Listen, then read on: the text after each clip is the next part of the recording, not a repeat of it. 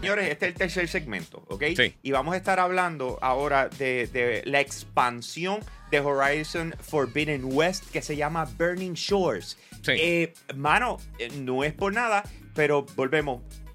Salió, había mucha expectativa atrás de ella y yo creo que hay que tocar ambos temas porque no solamente salió la gente a comprarla, es que tuvo un backlash de igual manera. Pero Giga, vamos a comenzar, eh, obviamente cuando estamos hablando de este tipo de, de expansiones con un juego tan grande y, y sobre todo con una propiedad intelectual con la cual PlayStation está súper comprometido Sí. a nivel de que van a trabajar una serie, de que van a trabajar nuevos videojuegos. O sea, ellos, ellos no van a dejar esto caer, ellos lo van a llevar a, a- a la potencia completa como lo han hecho con The Last of Us. Sí. So, cuando lanzan una expansión como Burning Shores, eh, ¿llenan expectativas o se quedan cortos?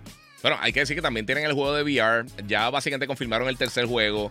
También están trabajando en un Yeah. juego multiplayer. O sea, están haciendo mil cosas con Halo y con los personajes de. y, y con la franquicia de Horizon.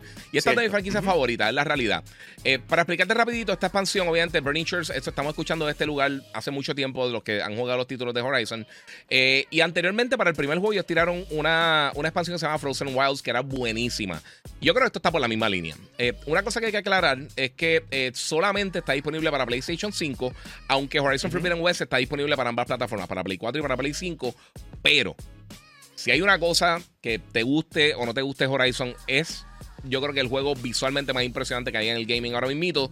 Y Burning Shores eleva eso a un nivel que realmente es bien impresionante. O sea, el nivel de detalle en este juego es, es una cosa brutal. Yo te he enviado varias imágenes de, de Sí. fotos que he tomado con el photo mode y, y he tomado clips. Yo lamentablemente estoy bien jugueado con Dead Island 2. Hasta que Sí. yo no termine eso, no voy a entrar en más nada mala mía. Sigue ahí, dale. No, y, Mm. también recuerden, tienen que terminar tienen que, eh, la, la misión Singularity dentro del juego principal eh, y luego ahí, entonces cuando tú entras, pues básicamente uno de los personajes Silence eh, te, te- te llama y entonces abre las puertas para uno poder entrar a, esa, a esa porción del título.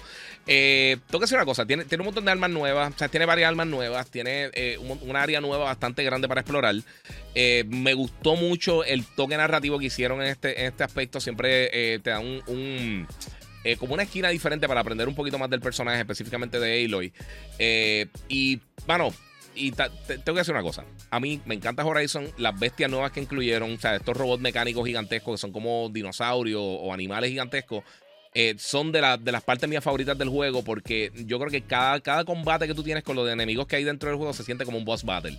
Y el, el método de, de- el, el combate de Horizon siempre para mí ha sido bien cool porque es bien rápido, es bien frenético, pero siempre te sientes en control. Y tienes tantas opciones de combate que, que se, se- o sea, se siente realmente que Aloy es. O sea, eh, se puede defender contra todo esto. eh, o sea, todos estos animales y todos estos enemigos que tú te encuentras dentro del juego. Obviamente, eh, todo lo que tú te. Todo lo que te rodea se ve impresionante. Y sabes una cosa, tengo que, tengo que también compararlo un poquito con otra expansión que, tra- eh, que tiraron recientemente. Eh, y yo creo Ajá. que fue la última expansión que tiraron de PlayStation, eh, que fue la de Iki Island de, de Ghost of Tsushima.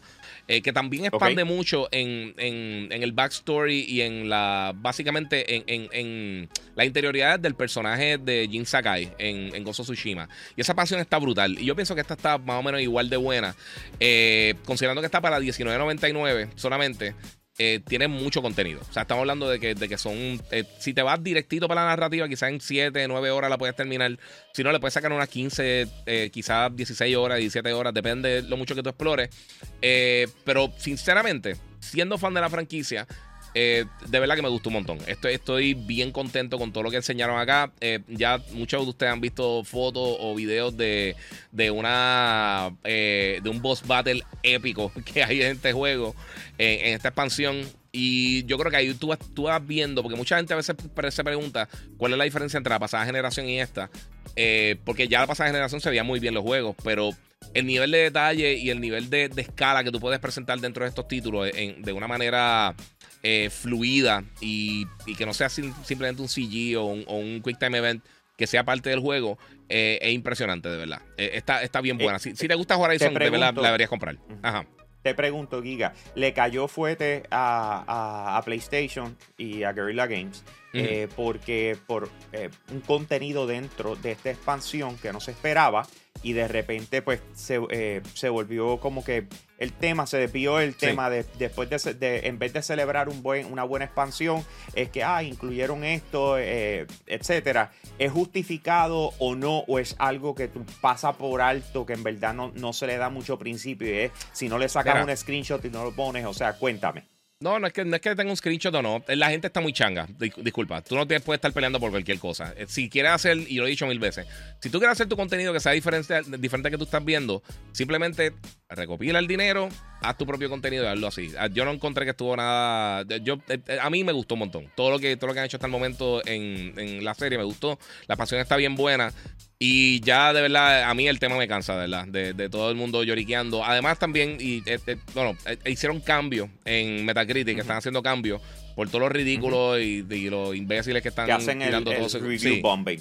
Sí, el review bombing, que eso, eso, es la cosa, de las peores cosas que tiene hoy en día el fandom y la, cultura popular, eso, el review bombing, eso es una estupidez. Y hoy claramente son gente que no ha jugado el título, por eso es que a mí eso me, me desespera, con todos los títulos que lo han hecho.